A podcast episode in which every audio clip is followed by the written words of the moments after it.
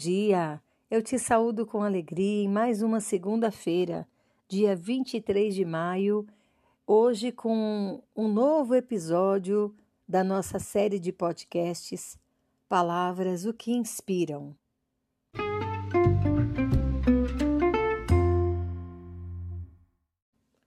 Hoje, episódio de número 73. A palavra não é uma, mas sim duas eficiência e eficácia. Ora, coloquei as duas palavras juntas no podcast de hoje porque ambas têm a sua origem no mesmo local. Elas derivam do latim efficere, que significa realizar, levar a cabo um feito. É formado por ex, que quer dizer fora, e facere, que significa fazer é ainda a capacidade de desenvolver tarefas ou objetivos com competência ou produtividade. No entanto, apesar de parecerem similares, esses dois termos possuem conceitos bem diferentes. Elas se diferenciam principalmente no tocante ao seu âmago e à sua essência na sua utilização. Os dicionários ensinam que eficiência é a ação a força e a virtude de produzir algo com menor esforço, enquanto que eficácia corresponde à qualidade pela qual determinada coisa vem a ser produzida, independente do esforço que exija. Para entender melhor essa sutil diferença, vamos imaginar que um agente de viagens atenda um cliente apenas procurando as informações e as reservas solicitadas no prazo e na forma requeridas pelo cliente. Poderíamos dizer que esse agente foi eficiente. No entanto, se o agente vai muito além daquilo que se esperava dele e verifica que outras transportadoras poderiam atender melhor o seu cliente, ou apresenta tarifas mais interessantes, verifica se as datas escolhidas não coincidem com algum feriado local no destino, se um roteiro alternativo poderia ser mais proveitoso, ou se o outro hotel é, está oferecendo uma promoção especial. Entre outras iniciativas, poderíamos dizer que, pela qualidade do seu empenho, este agente foi eficaz no seu atendimento. A eficiência seria o ato de fazer certo as coisas, enquanto que a eficácia consiste em fazer as coisas certas.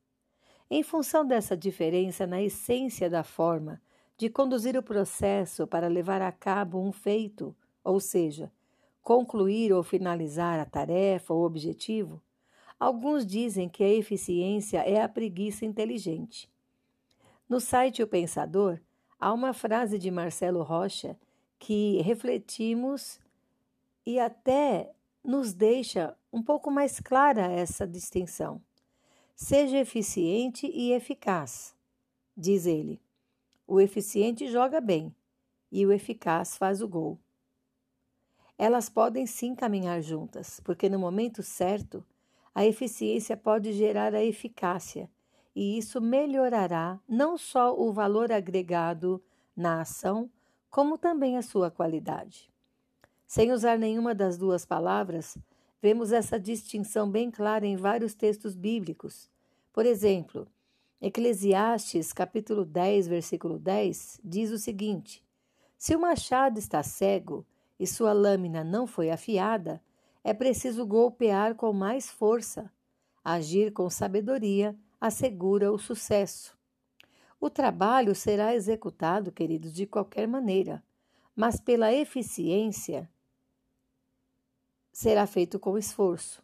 Com a lâmina cega haverá muito mais esforço nos golpes. Já na eficácia, o agir com sabedoria indica afiar essa lâmina antes de iniciar o trabalho. Já o texto de Hebreus 4, versículo 12, nos assegura que a palavra de Deus é viva e eficaz, e mais afiada que qualquer espada de dois gumes ela penetra ao ponto de dividir alma e espírito, juntas e medulas, e julga os pensamentos e as intenções do coração. Amados, temos em nossas mãos o instrumento mais poderoso que existe para transformar vidas. E é um instrumento eficaz, que alcança seu objetivo, mas alcança seu objetivo se for divulgado a quem não o conhece ainda. Você consegue olhar para a sua Bíblia e intimamente perceber o valor, a utilidade e a finalidade dela na vida do ser humano? Se ela já te transformou e tem ajudado na sua luta diária, não perca tempo. Seja eficiente e eficaz na transmissão dela a tantos que te rodeiam e estão tateando sem direção. O mundo está se tornando cada vez mais complexo e desgastante.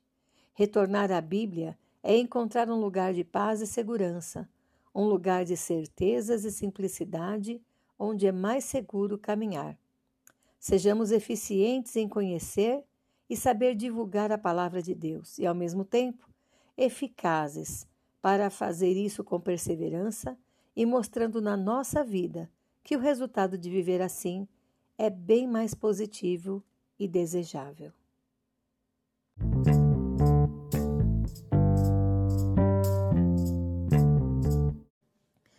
Tenha uma semana abençoada.